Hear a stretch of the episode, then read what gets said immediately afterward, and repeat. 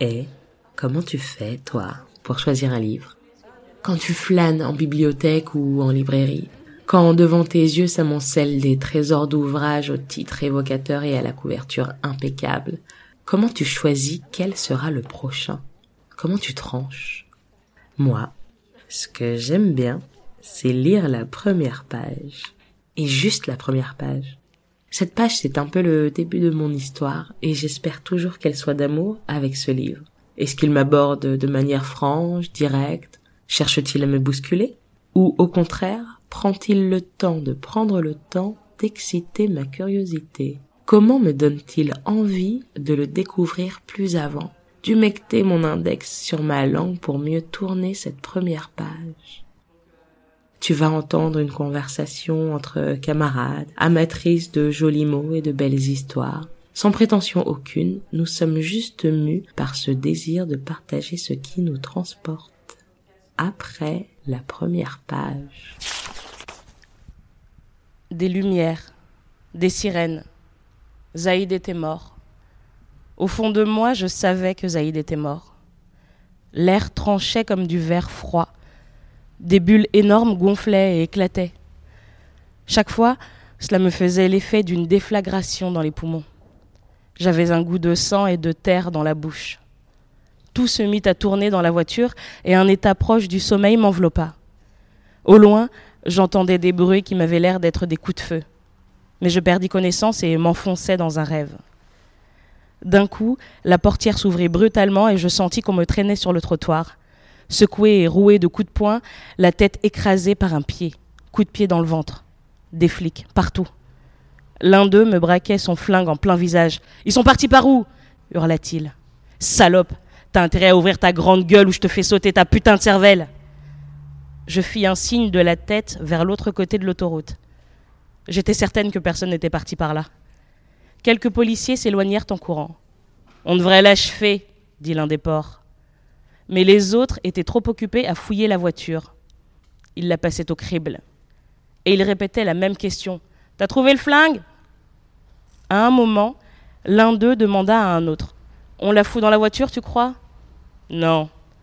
Qu'elle reste là à croupir dans le caniveau, c'est sa place. Vire-la juste du passage. Je sentis qu'on me traînait par les pieds le long du trottoir. Mais mes poumons étaient en feu. Mon chemisier était violacé de sang.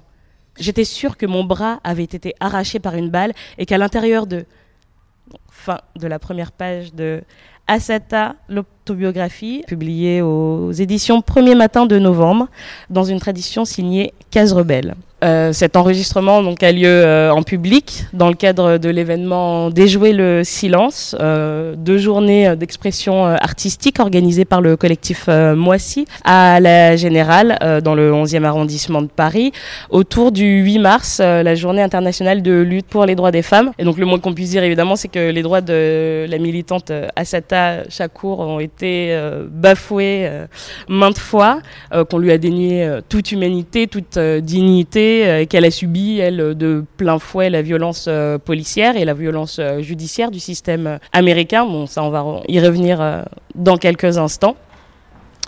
Donc le livre Asata a été publié en 1988 et celui-là, Asata, une autobiographie, est disponible en français depuis 2018 aux éditions Premier Matin de Novembre. Donc dans une traduction signée par le collectif euh, Case Rebelle. Donc on a quatre euh, membres de ce collectif qui sont là euh, aujourd'hui. On a Yemanja, Michaela, Vanessa et Xonanji. Je ne sais pas si je prononce bien Xonanji. Ok, merci. Est-ce que vous pourriez, dans un premier temps, bah, vous présenter et présenter le travail de votre collectif Case Rebelle? Eh bah, bah, bonjour. Du coup, le collectif Case Rebelle, on est un collectif noir non mixte. On existe depuis 2010. Donc je disais, on a différentes activités.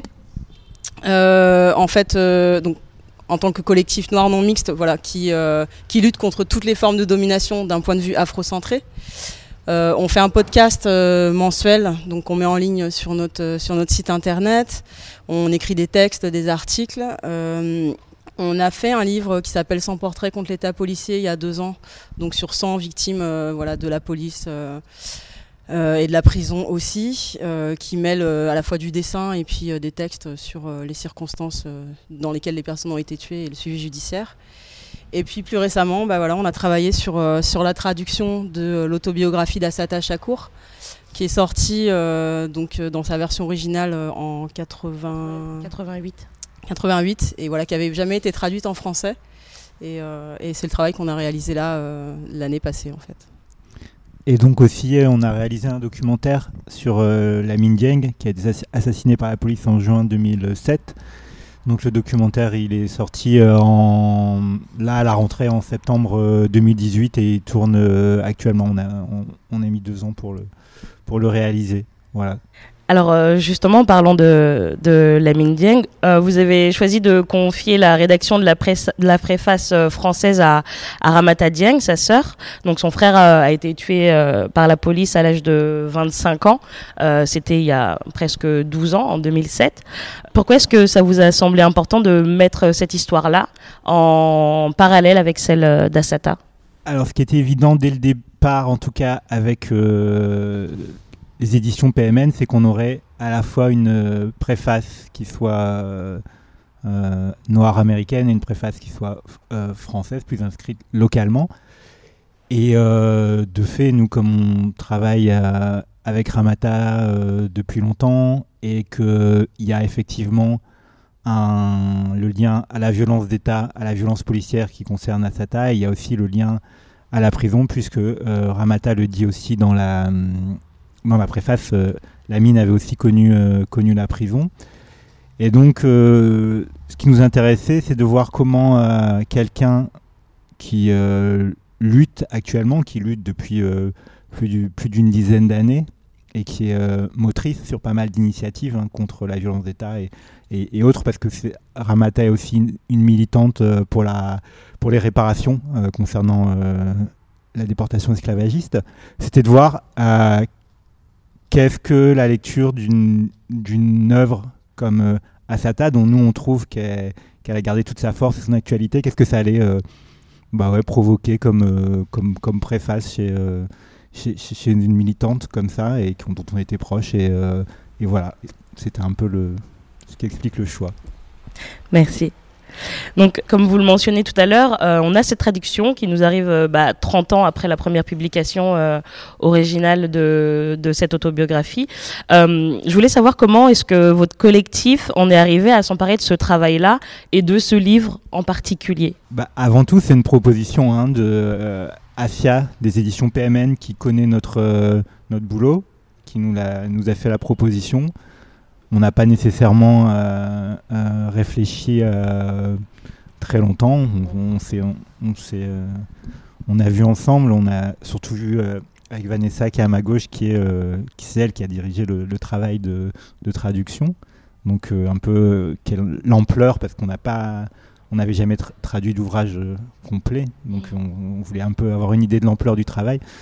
Et ça ne veut pas forcément dire qu'on l'a nécessairement bien estimé, mais en tout cas, le, le, livre est là, donc ça veut dire qu'on a survécu. Et, euh, et donc après avoir réfléchi, ben, on a dit euh, à Asia, ok, on va, on va le faire. Voilà. Mm. Ça n'a pas été plus compliqué que ça en tout cas. Oui, alors que vous n'étiez pas euh, spécialement euh, spécialisé dans la traduction au départ, et c'est vraiment un, très très beau travail. Ça vous a pris combien de temps? J'ai lu dans la post, dans la postface que ça s'était fait. Bon, vous n'avez pas écrit que ça s'est fait dans la douleur, mais en tout cas, ça s'est fait dans des conditions euh, euh qui sont pas forcément idéales. J'imagine peut-être de temps ou matériel. Ouais, ça nous a pris quoi, 8 mois pour, pour, le faire. Et à un moment donné, alors dans la post-phase, vous dites également que vous aviez essayé de, euh, non, que vous n'aviez pas euh, féminisé le livre. Euh, J'ai pas euh, spécialement compris ce que ça voulait dire. Est-ce que vous pourriez m'expliquer ça? Que vous n'aviez pas eu le temps de féminiser le livre et que que ce serait peut-être pour une autre fois. en termes de traduction, qu'est-ce que ça voulait dire? C'est juste parce que j'arrivais pas à me représenter ce que ça voulait dire. Il y a des moments en fait qui sont plutôt des soit des déclarations théoriques de sa part ou des choses comme ça, où euh, ça aurait été euh, pertinent en tout cas au moins de l'essayer, de l'essayer en fait. Voilà. Ah, de, de, tout mettre au féminin euh, dans, les, dans les déclarations générales, c'est ça? Ben, en, oui, enfin, du coup, que ce soit à la fois lisible au masculin et au féminin. ok. D'accord. Donc, bah, on va passer à l'échange avec les personnes qui sont présentes là, si jamais elles ont envie de poser des questions. Est-ce qu'il y en a beaucoup d'entre vous qui ont déjà lu le livre ou, ou pas? D'accord. Donc on va pas vraiment avoir des questions de, de fond là-dessus. Donc ce livre, il est, il est très intéressant même en tant que fiction, j'ai trouvé. Bah, d'ailleurs, euh, ça se ressent beaucoup dans la, euh, dans la première page et dans la première partie que je viens de, lire. Euh, il a une structure très intéressante dans le sens où il alterne donc le récit de son enfance et celui du marathon judiciaire qu'on lui a fait subir. Donc, il faut savoir qu'elle a dû se défendre contre six procès sur une durée de 4 ou 5 ans. Donc, c'était des procès pour des faits qui étaient sur des dossiers qui ont été euh, montés euh, de toutes pièces. Et euh, donc voilà, on a une alternance entre donc ces récits d'enfance, l'histoire de, sa construction, de, de, son parcours scolaire, de ce qui l'a amené à cette place-là de révolutionnaire, parce qu'évidemment, comme elle le dit elle-même, elle, n'est pas née comme ça, ce n'était, ça faisait pas partie de ses rêves d'enfance d'être révolutionnaire, et pourtant c'est ce qu'elle est, c'est ce qu'elle est devenue. Donc, ce qui est étonnant, c'est que euh, donc on dirait, euh, je dirais bah, dans le mauvais sens du terme, parce que quand on se rappelle que c'est vraiment arrivé, ça fait froid dans le dos, mais on dirait euh, vraiment une série policière ou un roman, un thriller qui pourrait totalement être inventé à, tel point c'est spectaculaire ce qui se passe dans sa vie. Vous, vous l'avez plutôt abordé comme, comme un roman bah, y a quand même, euh, même si euh, j'entends en fait ce qui peut sembler spectaculaire, euh, il y a tout un pan de la répression qui s'abat sur Asata, qui est un peu le lot de tous les, toutes les, tous les militants de cette époque-là. Et donc c'est pas particulièrement surprenant. Ce qui est surprenant, c'est qu'elle soit encore vivante voilà, c'est parce que c'est pas, c'est pas forcément. Euh, il y en a beaucoup qui y sont passés et que vivante et en liberté, là, c'est un double exploit. Après, euh, c'est. Elle a un talent de, narratrice parce que malgré tout, elle évite aussi cette la spectacularisation sur certains éléments qui auraient pu, enfin voilà, qui à des moments auraient pu être un peu, euh, un peu regrettable, un peu, enfin, en, tout cas, y a des éléments comme sa, sa fuite ou même, euh, même, même, sa, même sa, son arrestation qui est un peu dramatisée. Il y a des éléments qu'elle évite également. Donc euh, euh, c'est plutôt elle qui a une capacité, je, dirais, à, raconter, qui, mais qui se voit dès, la, dès les souvenirs d'enfance, qui se voit dès, dès les souvenirs d'enfance, qui qui a, une capacité à rendre euh, des scènes très vivantes à énumérer aussi et c'est là aussi qu'on voit aussi son, rapport à la communauté noire c'est-à-dire que voilà est beaucoup dans la dans, cette espèce d'énumération accumulation pour euh, de profusion de profusion quand, elle regarde la rue quand elle regarde euh, les, hum, les, gens qui venaient à la, la, plage de, ses grands-parents là il y a, y a, y a ce, rapport ce plaisir de voir les autres et de, les, de les dénombrer Merci. Est-ce qu'il y a des questions? Bonjour. Euh, alors j'ai plein de questions en fait, mais je vais les poser une par une, comme ça tout le monde va pouvoir en poser. Je, commence par la plus facile. Euh, comment vous choisissez les œuvres en fait? Parce qu'il y a une dissymétrie en fait, enfin je pense que vous le savez au niveau de la traduction des œuvres euh, en anglais et les œuvres en français, il y a une dissymétrie qui est énorme, mais il y a une deuxième dissymétrie à l'intérieur. J'ai l'impression on trouve beaucoup plus facilement des œuvres de fiction que certains essais qui sont tellement polémiques qui ne sont pas traduits en France enfin en français. Et du coup, comment, vous, faites le choix de, ces œuvres en fait? Pourquoi s'attacher à et, à la suite de ça, qu'est-ce que vous allez traduire Parce qu'en fait, vous avez vraiment, si vous vous lancez dans la traduction, il y a un boulot énorme. Félicitations de vous être lancé dans ça. Et, comment vous priorisez? Ben, En fait, comme on l'a dit au début, c'est PMN qui nous a proposé. Euh, donc euh, c'est, euh, on l'a accepté. donc on a accepté ben, parce que ben, Asata, sa vie, elle a été marquée par la prison. Et comme nous aussi, on est un collectif euh, abolitionniste, en fait, on est opposé euh, à la prison et à toutes les formes d'enfermement. Donc nous, ça nous a, euh, ça a fait écho à nos positions. Donc c'est pour ça qu'on l'a accepté. ensuite, je sais pas si vous voulez. Et par la suite, vous envisagez d'autres traductions du coup? Euh, Il faut voir collectivement. Parce que c'est- c'est comme- Pas tout de suite, ouais. Tout de suite, ok. Alors moi, c'est pas une question, mais plutôt une euh, le- vous faire part d'une invitation euh, à la à une vie, à un monde noir. À chaque fois que je vois vos travaux, Euh, c'est-à-dire euh, que la c'est-à-dire que le- ce bouquin d'Assata, on revient toujours sur cette question euh, des violences policières.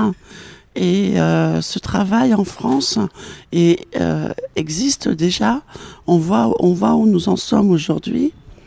Euh, nous avons vu, euh, nous avons vu euh, la, la motivation qui, est, qui, a eu, qui a eu lieu lors du viol de Théo.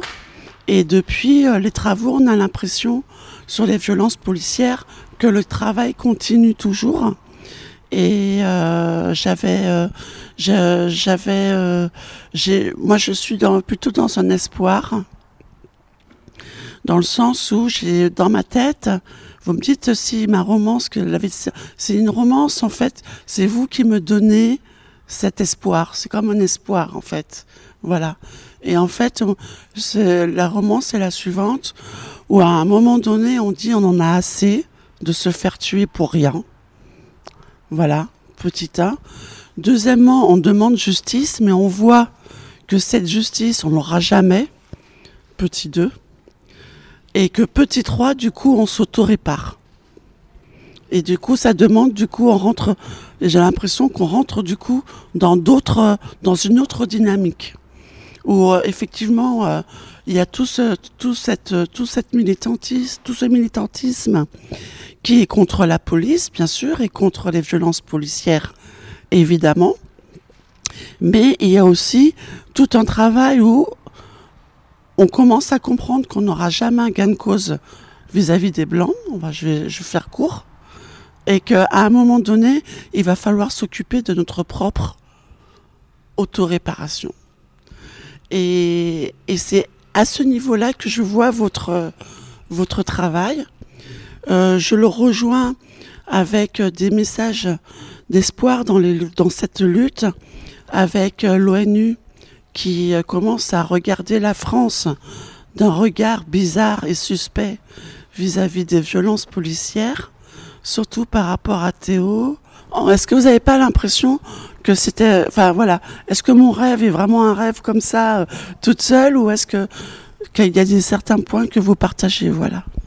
Alors, ce qui est certain, euh, et c'est très présent, on va dire, dans l'autobiographie d'Asata, c'est que euh, il peut y avoir ce, ce volet euh, ben, euh, d'essayer d'obtenir justice, de, etc. En tout cas, il y a cette, cette dimension de d'opposition de, différentes et par différentes stratégies.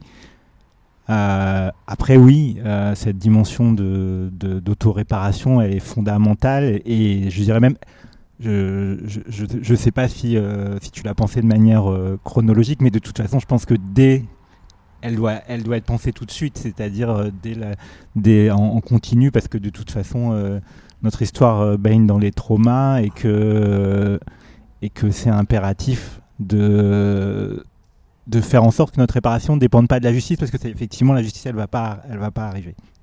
Eff- Effectivement.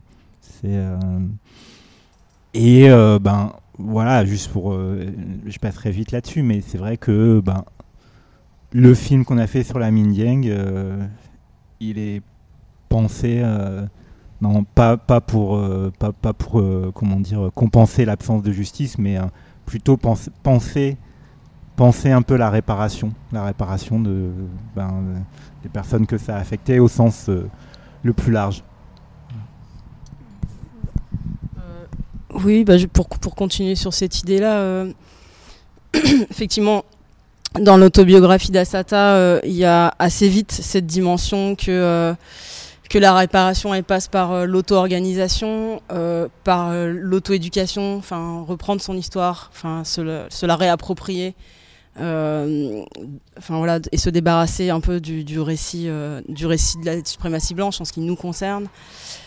Euh, Il y a aussi quelque chose qui est très fort dans cette autobiographie, c'est euh, l'amour qu'elle a en fait pour le peuple noir et qui, rentre complètement aussi dans cette euh, cette logique ou ce travail de réparation.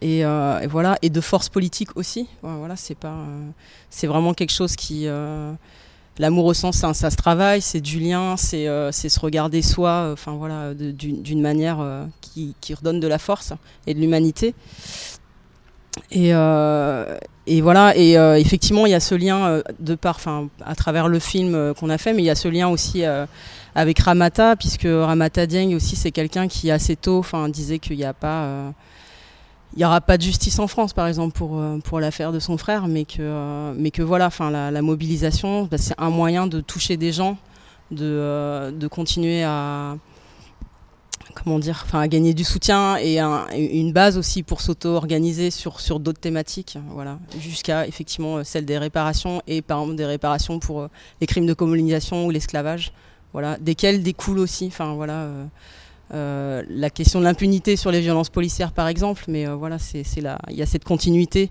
de déshumanisation et comment dire, d'atteinte à nos corps, à nos vies, qui n'est pas, ouais, qui n'est pas réparée, qui n'est ni reconnue ni réparée, quoi.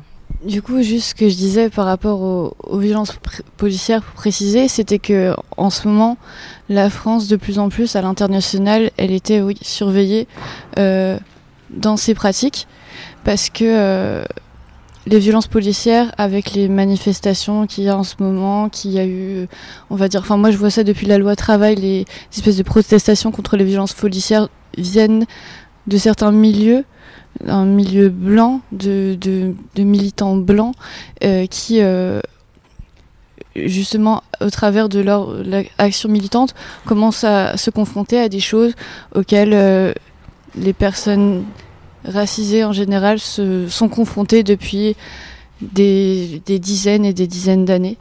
Et que c'est dommage que ça se fasse que ça se réveille que maintenant à l'international mais au moins peut-être que ça ira quelque part du coup, c'est voilà, c'est tout. petite remarque à faire, c'est que euh, du coup, dans, dans toute l'autobiographie, merci d'ailleurs de l'avoir traduite parce que ça fait un moment que je voulais la lire et je me sentais pas forcément suffisamment à l'aise euh, en anglais pour bien euh, tout saisir. Moi, ce que j'en retiens, c'est que c'est c'est l'histoire de des tortures d'une femme noire en fait. C'est que ça, c'est de la persécution, des tortures. Bon, certes, elle se relève toujours et puis on suit son parcours et, et c'est intéressant. Mais moi, la première personne qui m'en a parlé m'a dit euh, Ah, mais ça m'a revigoré, ça a été vivifiant, c'était magnifique. Et du coup, quand je l'ai lu, je me suis dit Mais enfin, qu'est-ce qui est. euh, qu'est-ce qui donne de l'espoir en fait? Franchement, bah, certes, c'est magnifique et tout, mais moi, enfin, ça m'a déprimé. Enfin, c'est c'est que ça, c'est de la torture euh, tout le temps. Elle a rien fait et puis c'est, euh, enfin, sans cesse, ça ne s'arrête jamais. Enfin, on croit qu'elle va avoir un peu de répit et puis on lui colle un procès. Et puis finalement, sa seule échappatoire, c'est qu'elle finit euh, réfugiée politique. Enfin, c'est dans un pays euh, qui n'est même pas à majorité noire, donc on ne sait pas exactement comment ça se passe, enfin, pour elle là-bas, mais voilà, moi je me demande quel espoir, enfin, on peut en tirer, quoi. Et même aujourd'hui, on, on voit que les choses se répètent, que ce soit euh, pour euh, des personnes noires euh, persécutées par la police ou d'autres populations minoritaires, ou même dans les pays du Sud, l'impérialisme, les ingérences et tout ça. Et je vois pas, certes, l'amour du peuple noir, mais bon, enfin, on va pas sauver le monde avec de l'amour, quoi. Enfin, moi aussi, j'aime les noirs. ça nous avance. Comment? Enfin, je... Vraiment, je, je vois pas l'espoir. Du coup, quand euh, je l'ai lu, j'étais choquée. Je me- Surtout que la personne qui m'a dit qu'elle elle trouvait euh, que ce, ce- ce livre était magnifique et que ça lui avait donné euh, de l'espoir n'était même pas noire. Du coup, je me suis dit, mais ça, ça te fait plaisir de voir une femme qui se fait persécuter T'es négrophobe, en fait. Comment ça se passe? Donc oui, je, franchement, je suis perplexe. Ce que j'ai trouvé Je- intéressant je- dans, dans la façon dont, le récit est fait, c'est aussi les, du coup ces, allers-retours entre euh, bah, aussi son enfance, son enfance et sa construction en, tant que militante. Et du coup, je trouve qu'il y a plein, il y a plein de d'apports euh, là-dedans en fait de tout ce qu'elle a appris, par quoi elle est passée et, euh, et enfin en tout cas moi c'est dans ça que j'ai trouvé de la force et, là, et quand elle parle d'amour, enfin c'est vraiment moi, en tout cas, ça m'a beaucoup parlé, euh, cette notion d'amour révolutionnaire et de créer du lien euh, euh, entre les Noirs et de, de, de aussi bah, activement se former, se, se, créer aussi de, la solidarité, en fait, et vra vraiment une forme de solidarité active, quoi. C'est, quand elle, a, quand elle, elle était au Black Panther Party, elle elle participait au programme des petits déjeuners. Enfin, il y, a pas mal de choses qu'elle a fait dans son parcours.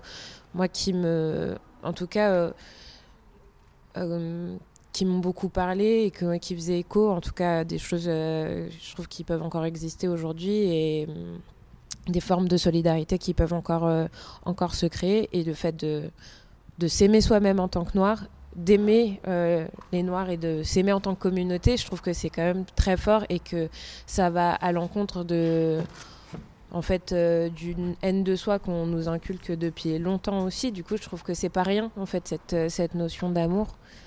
Et euh, et ouais, enfin en tout cas, ça même malgré c'est vrai toute la toute la partie en fait du coup de son procès et des violences euh, policières, de la prison et de du coup toutes les toutes les violences qu'elle subit. Euh, je trouve euh, aussi comme enfin malgré ça beaucoup de beaucoup de force en fait dans, dans, son histoire. Du coup, si je peux me permettre d'ajouter aussi, ce qui est important aussi, c'est que Asata, c'est quelqu'un qui fait des choix et qui les assume en fait, et qui fait, oui, qui choisit de se battre jusqu'à l'intérieur de la de la prison. Et euh, même si c'est pas euh, du tout, et tant mieux, raconté dans l'autobiographie, c'est quelqu'un qui avait fait aussi le choix, euh, le choix de la lutte armée en fait. Et donc effectivement, comment dire, il y a tout un, pan de, la réalité sur laquelle on n'est on n'est pas invité à statuer, mais c'est tant mieux en fait. Mais j'entends quand tu dis oui, elle a rien fait, mais elle a pas rien fait en fait. Si, tu dis elle, elle, elle, subit, elle a rien fait en fait. Mais non, non, mais ce que je, non, juste que je, ce que je, ce que je veux dire, c'est que de toute façon, euh, euh, la question euh, de, la l'emprisonnement sanctionne tout, tout, son, tout son militantisme. Elle, elle, elle le savait et effectivement c'est horrible. Il y a plein, il y a plein de, il y a plein de, de, scènes qui sont, qui sont horribles, mais c'est aussi l'histoire de, de quelqu'un qui qui résiste euh, tout le temps, c'est-à-dire euh, même bah voilà, elle est enceinte en prison et elle se bat pour euh, avoir l'accouchement qu'elle qu désire avoir, etc. Et après, ben oui, la violence que tu as ressentie, je, l'entends et de toute façon, il n'y a pas de perception heureusement universelle d'une œuvre. Et c'est vrai que ben cette violence-là, elle est, dure, mais c'est aussi oui le récit de quelqu'un qui s'est toujours battue de l'enfance, de partir du moment où elle, où elle, se, où elle préfère euh, frapper son instinct avant de se faire frapper, de la, de, de du moment où elle, pré, où elle, où elle attaque euh, une surveillante en prison euh, plutôt que se faire, plutôt que se faire, euh, se faire euh, malmener. Enfin voilà, c'est quelqu'un, elle fait, elle fait ses, elle fait ses choix et le, et le choix il dit aussi, bah, vous n'allez pas, vous allez pas, vous allez pas me toucher, vous n'allez pas atteindre de manière impunément, vous n'allez pas atteindre impunément mon corps et vous je vous le ferai payer à chaque fois en fait. Et ça, c'est important aussi. Euh, moi, j'ai une question sur le. Alors, pas sur le texte d'Assata Jacour, mais sur euh, vraiment le travail de traduction en soi. Parce que le travail de traduction, c'est pas pas un travail anodin. Et euh, quand des textes noirs ont été traduits par des blancs, parfois on les a accusés de véhiculer des regards blancs ou de, de déformer les phrases, et ça pouvait parfois dire autre chose ou pas véhiculer la même idée. Et du coup, vis-à-vis d'un travail de traduction de noir par des noirs, est-ce que pour les traducteurs tristes, je, je sais plus qui a traduit, euh, ou pour toutes les personnes qui ont traduit, est-ce que vous, vous avez trouvé, euh, vous toutes, que ça, que ça a apporté quelque chose à votre militantisme, le, fait de réfléchir aux phrases Je parle vraiment du, travail de traduction et pas juste euh, ce, que, ce, que, ce que dit Asata. Évidemment, oui. Euh, parce que on est effectivement amené dans le travail de traduction euh, à réfléchir de manière euh, profonde à ce qu'elle veut dire, ce qu'elle ne veut pas dire. Et, en l'occurrence, ce qu'on peut faire en général avec des autrices, auteurs qui sont en vie, c'est communiquer avec eux et savoir ce qu'ils bah, ce veulent dire. Sauf que bah, dans le cas spécifique d'Asata, c'est impossible c'est euh, dans la mesure où, pour des raisons de sécurité, elle n'est pas facile à, atteindre. Donc euh, oui, euh, il y avait tout un rapport au sens, un rapport au, lexique, etc., qui, était qui nous a amené de toute façon à, habiter le texte d'une manière un peu inédite, largement inédite pour nous en fait, largement inédite pour nous. Parce que dans l'autobiographie, euh, en anglais, elle utilise euh, la langue afro-américaine vernaculaire. donc ça, ça pose aussi une difficulté de, traduction. Et c'est souvent le cas dans des œuvres que vous, avez pu aussi lire, où c'est parfois complètement effacé, ou alors c'est traduit dans un, un argot très français, très lié à, par exemple, euh, des années 60 ou un vocabulaire qui qui correspond pas. Donc, euh, nous aussi, on, s'est interrogé sur ça, des manières de, le traduire. Donc, euh, toutes les deux, on est, euh, on parle créole. Bon, on n'a pas. à un moment, on s'est posé la question de de peut-être amener, le créole aussi pour pour traduire certains certains passages ou certains mots, mais on l'a fait une fois, quelques fois. Mais, Vous l'avez fait? On l'a fait une fois. on n'ose pas dire combien de fois, mais en tout cas, ça a joué dans notre dans notre euh, dans notre euh, approche de, du, français, quoi. C'est euh, on l'a fait de manière plus ou moins subtile, on va dire. c'est super intéressant parce que du coup, c'est vous faites un peu une, une interprétation dans la traduction, dans le sens où vous vous vous déplacez certains problèmes américains en France parce que vous considérez que c'était légitime dans cette euh, parce que du coup j'ai pas lu l'œuvre mais parce que vous considériez qu'il y avait une comparaison intéressante historiquement ou bah, c'est pas c'est pas qu'on déplace euh, une question américaine en France, c'est plutôt qu'on déplace euh, la langue d'un endroit des Amériques à un autre endroit des Amériques en fait. Non, je parlais du problème racial français en fait plutôt dans le. Enfin, je sais bien que la Caraïbe c'est pas la France, mais je suis intéressé par le créole aussi, mais c'était plus dans le sens où vous, vous déplacez une question raciale qui est propre aux États-Unis à une qu'on va traiter en France, la question France et colonisation française. Donc, c'est pas super clair, mais euh, ce que je voulais dire, c'est que c'est pas forcément les mêmes contextes raciaux, exactement, même s'il y a énormément de points communs. Et euh, du coup, le fait d'utiliser le créole, vous faites des comparaisons entre euh, deux, espaces géographiques, même si oui, c'est l'Amérique, mais c'est pas la même Amérique, et, et deux contextes coloniaux différents. Et c'est il y a un, bon continuum dans tout l'espace concentrationnaire euh, des Amériques. Je suis d'accord, mais, ça reste une comparaison. Euh, c'est en tout cas ce qu'il y a de plus euh, proche en termes de, ben, de, de, création issue de l'esclavage, en fait. D'accord. Création linguistique issue de l'esclavage. Ok. Et de la déportation. Et est-ce que le fait de du coup traduire, en 2018, c'est ça que vous avez euh, publier cette traduction. Vous, vous, avez bien dit voilà, euh, que Asata elle avait choisi la lutte armée. Et du coup, de traduire ce livre-là en 2018, est-ce que ça repose la question Est-ce que vous vous êtes reposé la question sur la validité en fait de ce mode d'action euh, en contexte actuel Est-ce que ça redonne d'autres perspectives de, enfin, de, de, ramener aujourd'hui, en 2018, un, un, témoignage voilà, d'un choix militant assez radical? Est-ce que ça vous a fait réfléchir un peu sur aujourd'hui la lutte noire en France, des perspectives euh, d'action directe, peut-être parfois un peu euh, avec l'utilisation, enfin répondre avec une certaine euh, violence directe à la violence systémique qu'on subit, voilà. Oui, je peux commencer à, à répondre. après, je sais pas ce qu'on va dire parce que c'est enregistré sur sur l'action directe. voilà.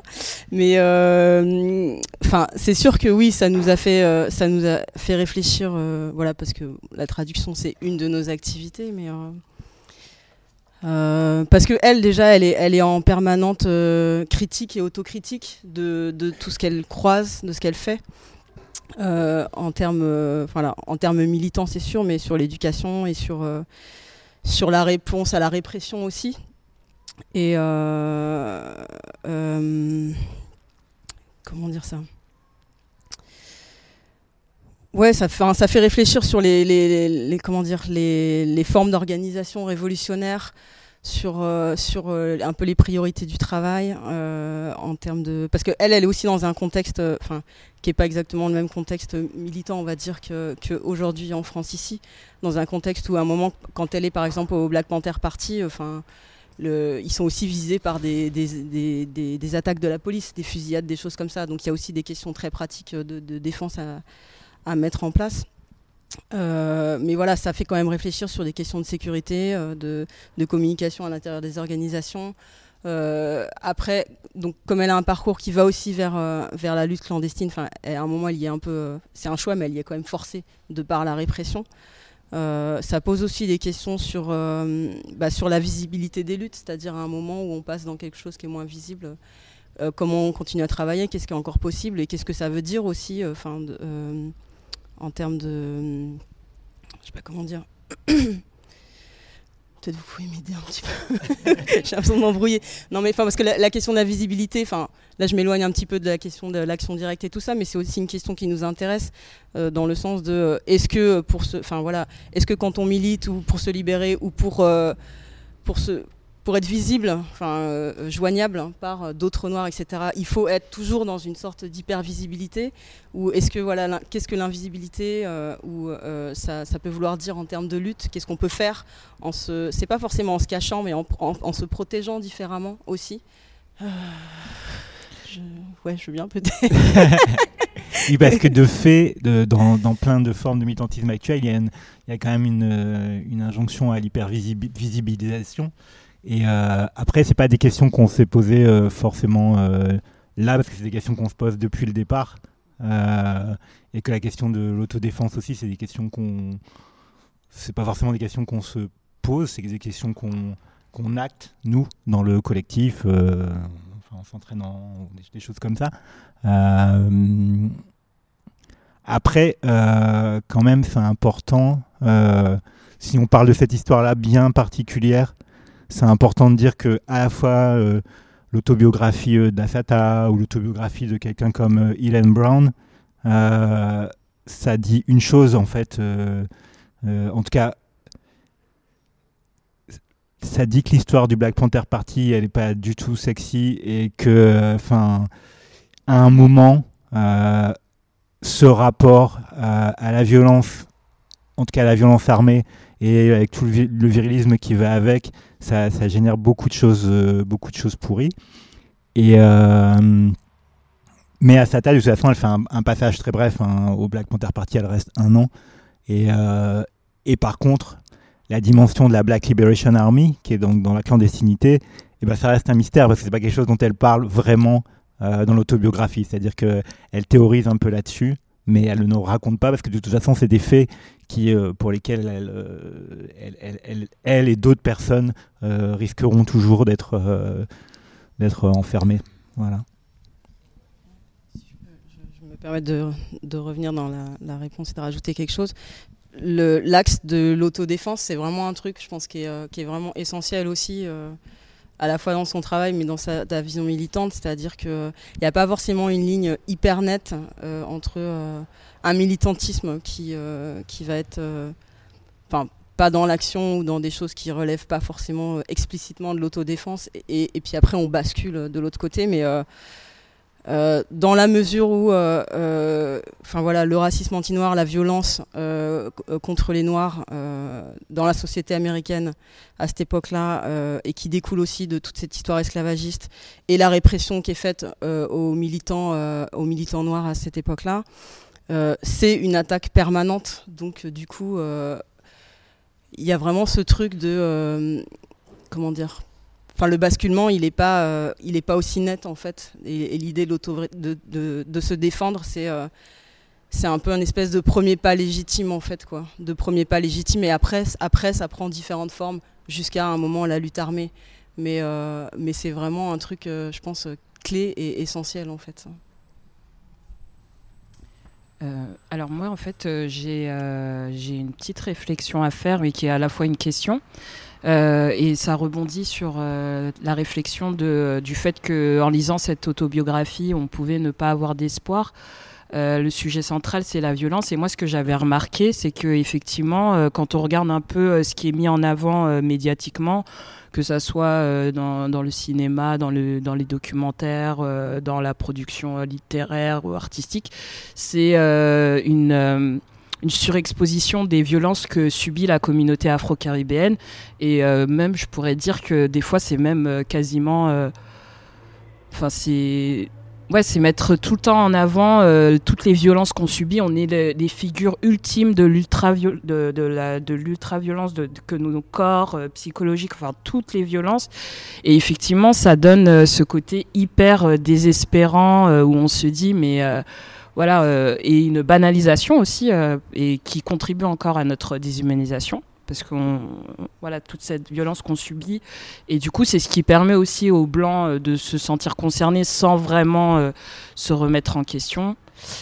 Et euh, du coup je me posais moi la- je me posais la question de est-ce que dans cette autobiographie du coup l'espoir il n'est pas dans le côté où justement vous parliez du concept d'amour révolutionnaire qui est très intéressant et qui est important mais sur sa combativité est-ce qu'elle donne des outils réflexifs justement sur bah, sur comment euh, on peut euh, transcender nous en tant que voilà euh, en tant qu'afrodescendants qui vivons dans cet espace français de la suprématie blanche voilà des outils de combat. Mais je pense que vous avez répondu d'une certaine façon. Et comment on arrive aussi à sortir de à sortir de cette ouais, de cette pornographie de la violence que qu'on qu'on subit vraiment. Et moi j'avoue que ça commence à me fatiguer. Et effectivement je trouve c'est il y a un côté qui nous qui nous glace en fait, qui nous immobilise et qui est euh, annihilant. Je sais pas si c'est le bon terme. Ouais. Je commence. Euh, bah, le problème, c'est qu'effectivement, comme c'est un flux un peu constant, on peut pas répondre, passer le, passer euh, le temps du temps toujours à, à répondre et à, ré- et à réagir. Et, euh, et nous, dans Case Rebelle, on a beaucoup écrit sur cette question de la circulation des images. Et, euh, c'est vrai que euh, bon, euh, c'est plus ou moins, entendu. Et en même temps, ben oui, les corps noirs euh, font, vendre et la souffrance noire, mais pas que la souffrance, hein, même la, joie noire est captée en permanence pour être commercialisée et euh, et transformée en marchandise. Il y a, un livre chez PMN qui sortira normalement à la rentrée, euh, écrit par quelqu'un de Case Rebelle sur la question. Voilà. Après, euh, il, nous semble qu'elle donne beaucoup de clés, elle, pour, euh, pour, pour résister, pour se, pour se soustraire, etc. Euh, Et nous aussi, on a vraiment euh, parce qu'on considère que c'est vaste. En fait, le champ de cette violence, il est super vaste. Par exemple, on a catégoriquement, et on refuse catégoriquement là, dans le cadre de, de cette euh, diffusion de l'autobiographie d'Assata, on refuse catégoriquement euh, que ressortent, euh, par exemple, les, photos des keufs, quoi. C'est-à-dire que, ou bien les photos d'elle menottées, etc. Parce que les gens arrêtent pas de les faire circuler. C'est pas des, c'est pas des bons souvenirs pour elle. Enfin, c'est pas des, c'est pas des images qu'elle elle fait circuler en fait, quoi. Enfin, c'est, c'est lié à rien d'agréable en fait, quoi. Et il faut, effectivement, c'est impératif de, à la fois. Considérer que ben, c'est jamais correct en fait de faire circuler des images de, violence, qu'il s'agisse de quelqu'un qui, est- en train de se faire euh, frapper par la police ou machin, parce qu'il y a toujours cette idée de oui mais ça va servir. Non, enfin si, euh, ça peut éventuellement euh, servir aux gens qui vont mener l'enquête ou qui vont militer là-dessus, mais il n'y a, aucune rien ne justifie que qu'on diffuse bah des images de telles images, des images du Congo. Enfin, c'est- très très problématique d'avoir besoin de ça euh, pour euh, pour croire aux faits. C'est immensément euh, immensément problématique. après voilà, je c'est pas c'est pas simple, c'est un combat de c'est un combat permanent. Après, je, je, vais pas dévier là-dessus longtemps, mais je pense que je pense que Pascal Blanchard, il pensait qu'il allait pouvoir faire la promotion de son bouquin plus tranquillement que ça, et que et voilà, donc ça, bon, quelque part, ça bouge un petit peu, un petit peu. Euh, oui, à nouveau, c'est pas une, Enfin, si c'est une question un petit peu euh, avec des remarques, mais c'est pas une question. Euh, je suis pas sûre qu'il y aura une réponse, même si j'en espère une. Euh, ce que je voulais dire, c'est pas qu'elle est passive toute sa vie durant. Elle, résiste énormément. Enfin, elle passe sa vie à, résister, à, se battre et tout ça. Mais enfin, et finalement, enfin, moi, la seule victoire que je vois dans ce dans ce livre, c'est qu'elle a réussi à rester en vie. Mais on aspire à un peu plus que ça quand même. Enfin. Bah, euh, effectivement, le fait de rester en vie, c'est euh, une victoire énorme parce que enfin si on considère voilà le nombre de, euh, de, militants qui ont été tués à cette époque-là ou et le nombre de, militants qui ont été emprisonnés et qui sont encore en prison aussi parce que enfin elle elle est en vie mais elle est libre donc voilà elle a quand même elle a quand même réussi à, s'échapper. Euh, alors après, au prix de l'exil, hein, euh, voilà, donc d'être coupé aussi des siens, de sa famille et tout ça, mais euh, et de probablement ne jamais pouvoir revenir aussi aux États-Unis. Mais bah, c'est quand même important. Enfin voilà, c'est quand même important. le fait que ces écrits nous arrivent aujourd'hui aussi. Enfin voilà, c'est, je pense, c'est une autre sorte de victoire. Enfin, alors après, bon, là, ça arrive maintenant en, version française, mais ces écrits circulent avec toute la force euh, qu'ils contiennent. Euh, je pas, enfin, je pense qu'il n'y a pas qu'un héritage euh, militant au sens euh, ça sert que aux gens qui sont militants. Enfin, il y a vraiment, ça a été dit, voilà, pas, que par nous aujourd'hui, mais il y a vraiment un truc de force sur, ouais, je sais pas, sur sur l'éducation, sur grandir. Enfin, ça part de l'enfance, quoi. Donc, comment comment grandir euh, en, tant qu'enfant noir ou euh, pas pour les gens qui ont des enfants ça peut aussi donner des clés je pense il y a beaucoup de questions qui sont liées à l'éducation euh, et, voilà enfin en tout cas pour revenir un peu à ce que si elle est toujours vivante est-ce que, que son combat il peut laisser aussi aux États-Unis il y a aussi des groupes elle, inspire pas mal de groupes militants des groupes des groupes de, de, de, femmes noires aussi voilà. Et et je pense que bah, je pense que ça, enfin, je sais pas, ça peut donner de l'espoir aussi à des gens de se dire, euh, voilà, enfin, euh, de, de, ces années-là de combat, il euh, y, a, y, a, cette femme-là qui a réussi à s'échapper et, euh, et, qui continue parce que à court, donc elle est en exil, mais elle continue quand même le travail politique. En fait, sur place, elle continue à faire des cours, des conférences, elle continue à rencontrer donc à la fois des gens qui sont qui vivent à Cuba, mais aussi des gens qui viennent pour la rencontrer, des Américains. Euh, elle est toujours en lien parce que voilà, il y a tout un réseau de gens aussi qui veillent à sa sécurité euh, euh, à Cuba et depuis les États-Unis. Mais voilà, elle est toujours en lien, donc elle continue à. Elle écrit, elle écrit aussi. Euh, on n'a pas encore parlé de ça, mais il y a aussi de la poésie en fait dans cette autobiographie et elle a continué à en écrire après. Donc ça aussi, enfin, c'est aussi des choses qui, je sais pas comment dire. La force, ça va peut-être pas être. Il y a une armée qui va se lever tout de suite ou peut-être que j'aimerais bien savoir à quoi tu penses ou qu'est-ce qui donnerait de l'espoir vraiment.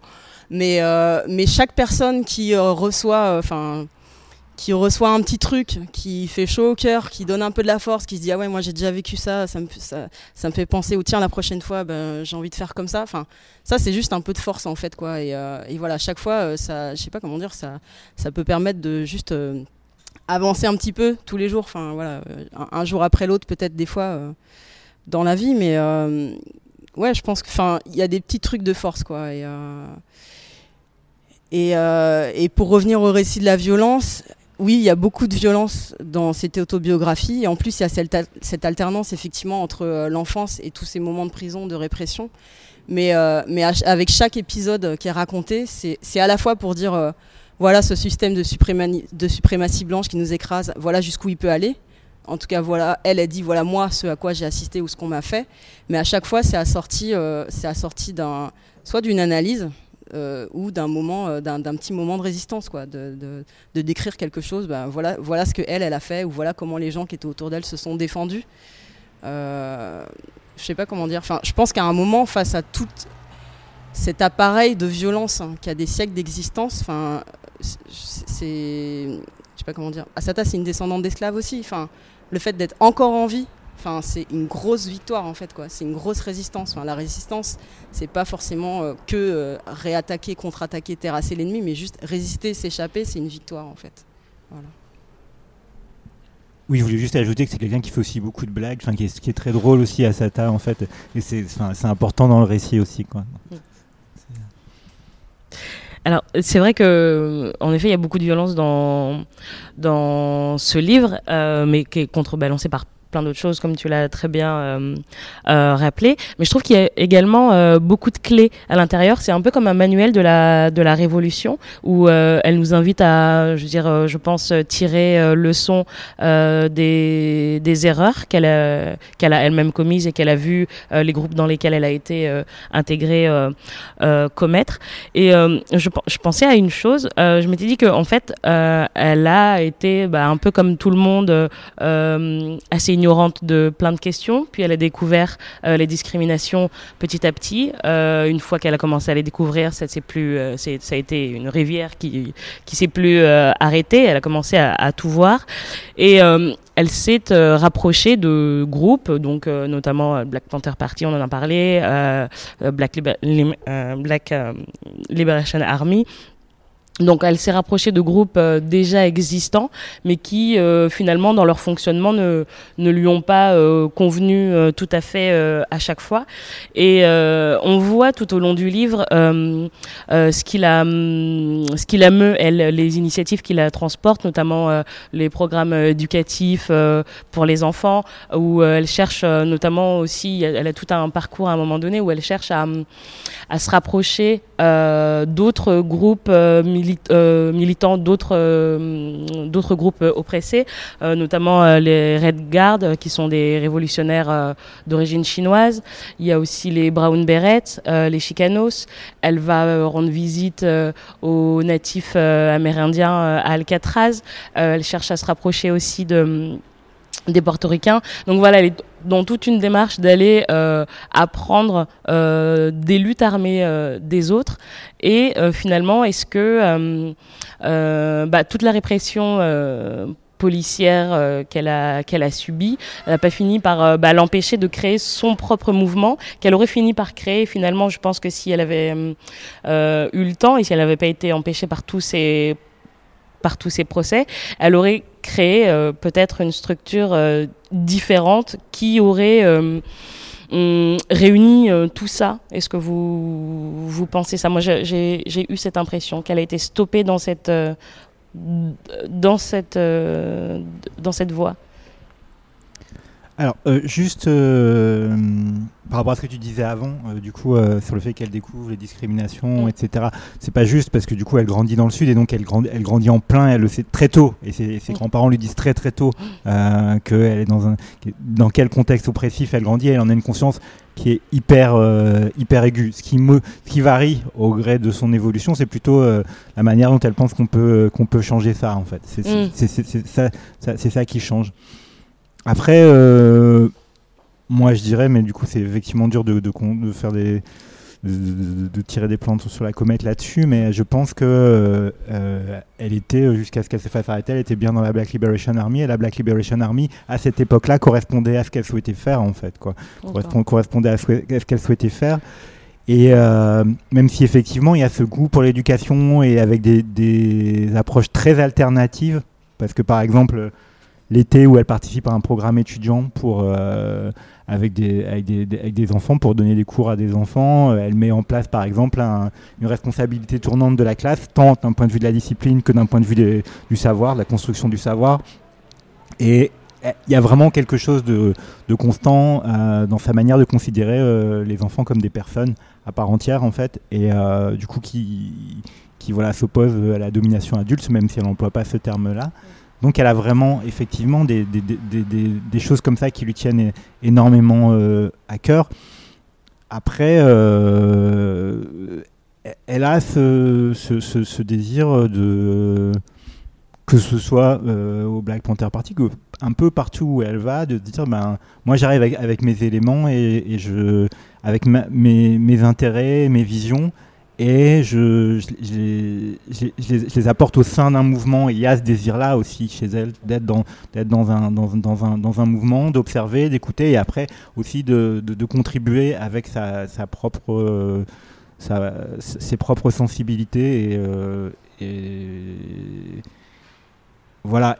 Mais en même temps aussi, euh, la Black Liberation Army, ça correspondait de toute façon aussi à la déflagration répressive qu'il y, avait à cette époque-là. Et donc, euh, oui, euh, elle le dit à un moment, hein, euh, les, gens allaient dans, dans la clandestinité à l'appel de toute façon. Et elle, elle, va, elle, elle est poussée dans la clandestinité parce que c'est ça où, enfin, il y a, y y déjà la, la, la- la prison euh, qui, lui, qui lui pend au-dessus de la tête comme une épée de Damoclès. Donc, euh, les modes de, militan- de militantisme sont aussi de toute façon conditionnés par euh, la violence répressive qui se déploie, euh, qui se déploie à cette époque-là. Euh, je vais prendre peut-être une dernière question, remarque, s'il y en a une. Non? D'accord. Donc du coup, je vais vous laisser bah, mm, parler de ce livre euh, quelques instants dans les termes qui vous conviennent à vous, si jamais vous avez envie de, rajouter quelque chose, euh, de, parler d'un thème qu'on n'a pas abordé. Euh, bah, vous pouvez y aller. Moi, j'ai juste envie de dire, après, je, trouve que j'ai beaucoup parlé, que sur cette question de l'amour du peuple noir, il y a vraiment, c'est essentiel, une vision qui n'est pas monolithique de la communauté noire et qui est vraiment salvatrice. Et, et donc, ça se joue notamment au niveau du chapitre 6, c'est ça? Et euh, donc, il y a. Euh, Asada, c'est quelqu'un qui fugue beaucoup, très jeune. hein, et donc, là, à 13 ans, elle fugue, elle, va. euh, elle va dans, Greenwich euh, Village en disant, parce qu'on lui a dit que c'est là que les gens marginaux euh, vivaient, donc elle sait qu'elle est marginale, donc elle dit, bah tiens, on va, essayer. Et euh, ce qui se passe souvent quand elle fugue, parce qu'elle, vous imaginez, 13 ans, donc elle, a- commencé avant, euh, ben, il lui arrive des choses pas forcément, euh, pas forcément sympas, elle rencontre pas forcément des gens qui sont que bien disposés à son égard. Et euh, dans cette, lors de cette fugue, euh, elle rencontre très vite euh, Mademoiselle Shirley, en fait, qui, qui va l'aider, qui lui, qui va l'aider pour se loger, qui va l'aider pour trouver du boulot, qui va l'aider pour, pour euh, pas, enfin pour voilà, pour qu'il lui arrive rien de mal et qui euh, en même temps lui conseille de rentrer chez elle en fait lui, mais sans euh, encore une fois d'un point de vue euh, du d'adulte respectueuse euh, par rapport à, à- à- une, à une autre personne, donc lui conseille de rester chez elle. Donc c'est quelqu'un qui est présenté comme extrêmement bienveillant et comme un peu euh, dans, cette, dans, dans ce chapitre-là qui est particulièrement dur au niveau de ce qui arrive à Sata et, euh, et au niveau des personnes qu'elle rencontre. C'est quelqu'un qui reste très euh, un peu comme ça, un personnage magique en fait et exceptionnel. Le truc en fait c'est que Shirley c'est une femme trans en fait. Et euh, encore une fois, à Sata, il y a plein de choses qu'elle raconte pas dans son autobiographie. Si à un moment elle fait le choix de parler de Shirley et de- d'en parler comme ça, c'est très signi- significatif euh, d'un point de vue politique. Voilà, c'est juste ce que je, ce que je voulais dire. Euh, bah, Peut-être pour pas, enfin, pour, euh, rebondir, mais pas, pas rester que là-dessus sur l'histoire de la violence. Enfin, ça, a- été dit au début, mais euh, c'est vraiment le récit d'une construction aussi, en fait, euh, et ça c'est important. Enfin voilà, une construction en tant que personne, en tant que, que militante, mais voilà, avec, je sais pas comment dire avec un parcours pas linéaire, quoi. Enfin, on l'a dit tout à l'heure, même si il y a une éducation, eff- effectivement, parce qu'elle grandit dans le sud, où très tôt, elle a vraiment conscience euh, à la fois de la violence raciale et puis de, un peu aussi de la distinction avec la ségrégation entre ce qui est juste et ce qui est légal. Donc, euh, donc voilà, il y a déjà chez elle à ce moment-là très tôt euh, cette, cette résistance à un, à appareil qui va être oppressif pour les Noirs, même s'il est légal.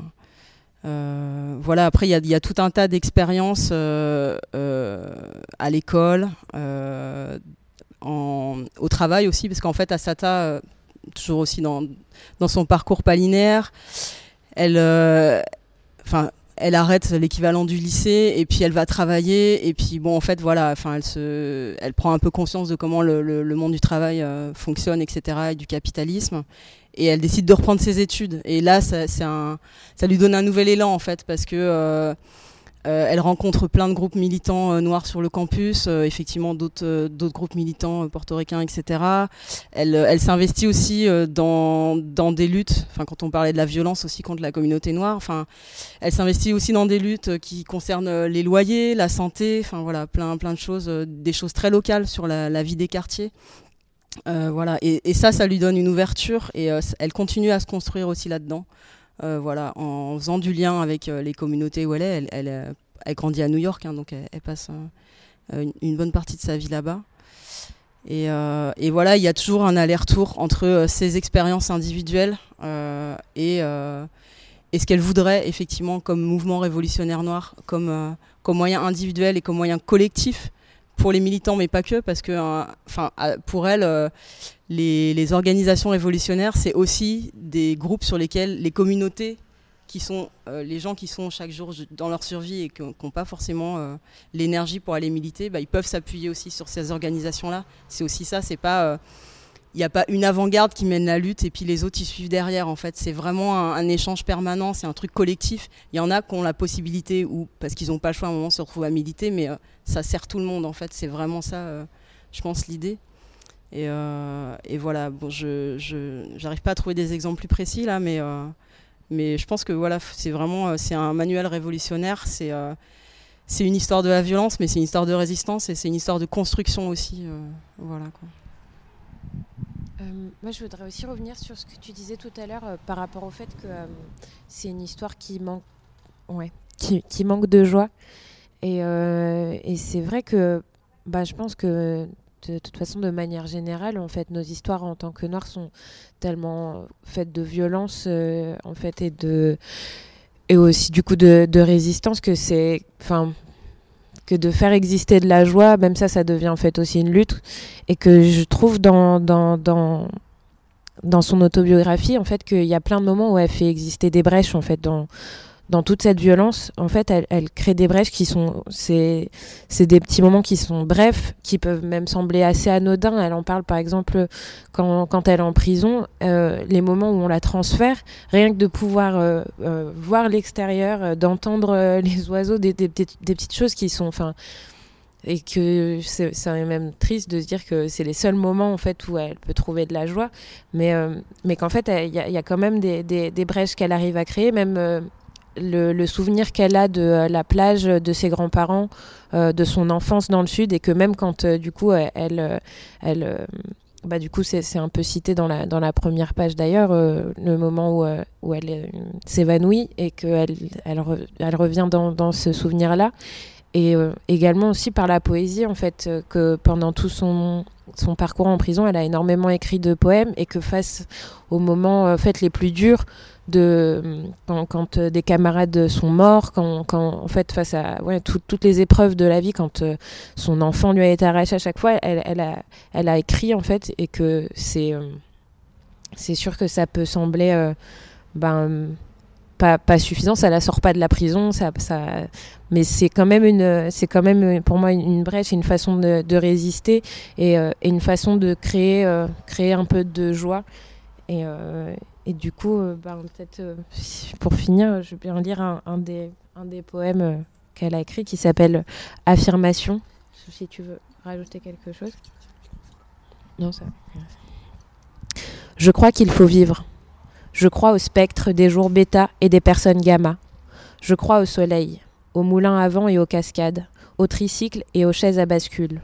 Et je crois que les graines deviennent des pousses, et que les pousses deviennent des arbres, je crois à la magie des gestes et à la sagesse des yeux. Je crois à la pluie et aux larmes, et au sang de l'infini. J'ai foi en la vie. J'ai vu la marche funèbre défiler au travers du torse de la terre, sculptant des corps debout dans son sillage. J'ai vu la destruction de la lumière du jour, et j'ai vu la vermine assoiffée de sang, vénérée et saluée avec révérence. J'ai vu les bons devenir aveugles et les aveugles assujettis en moins de temps qu'il n'en faut pour le dire. J'ai marché sur du verre cassé. J'ai mangé mon chapeau avec le pain de l'erreur. Et j'ai humé le relent de l'indifférence. J'ai été séquestré par les sans foi ni loi, menotté par les malveillants, bâillonné par les rapaces. Et s'il y a bien une chose dont je suis sûre, c'est qu'un mur n'est que ça, un mur, rien de plus. Il peut être abattu. Je crois qu'il faut vivre. Je crois en la naissance. Je crois en l'écume de l'amour et au feu de la vérité. Je crois qu'un navire perdu, mené par des marins là, pris du mal de mer, peut encore réussir à atteindre bon port. Merci. Donc merci euh, à Case Rebelle, euh, merci euh, Yemanja, Michaela, Vanessa et Xonanji pour votre intervention. Donc bah, il y a quelques éditions, de, quelques exemplaires du livre qui sont là que vous pourrez acheter euh, si jamais euh, vous en avez la possibilité. Euh, merci à Moissy pour leur accueil euh, à la Générale et pour euh, ce fabuleux euh, brunch euh, préparé avec euh, amour. Et merci à vous d'être venus euh, assister à cette rencontre euh, avec le collectif Case sur euh, euh, l'autobiographie l'autobiographie d'Assata Shakur. Voilà. Bah, je vous souhaite une bonne fin de, de journée et euh, une bonne fin euh, d'événement euh, Déjouer le silence euh, à Moissy. Merci. Merci à toi. Merci beaucoup.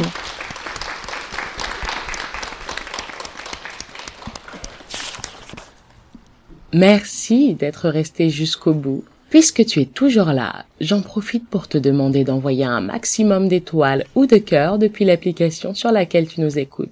J'accueillerai également avec joie tous les petits mots qui iront avec. Tu peux me retrouver sur le Facebook d'après la première page, sur Instagram à la première page ou encore sur Twitter à la première page. À bientôt!